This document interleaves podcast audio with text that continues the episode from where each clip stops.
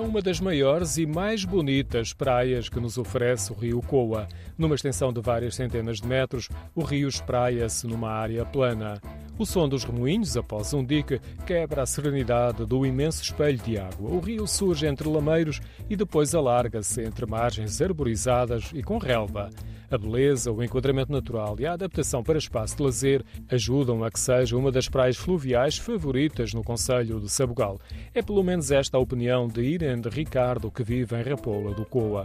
Para mim é de Badamalos.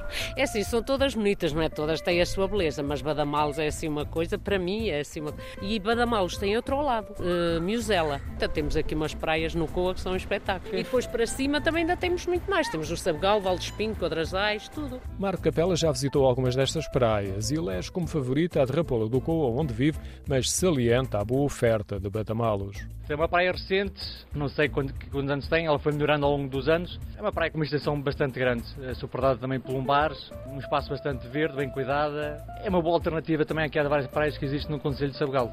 Luís Machado também frequenta há vários anos algumas das praias do rio Coa. Falei com ele na de Quadrasais, poucos quilómetros após a nascente do Coa, e não tem dúvidas sobre a praia preferida.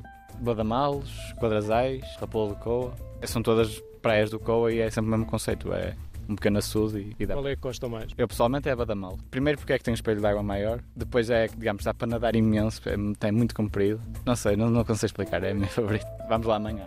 Badamalos teve obras de melhoramento nos últimos anos. A praia tem serviços de apoio e, ao longo do relevado, várias mesas feitas com pedras de grande dimensão dão um ar rústico e natural ao lugar.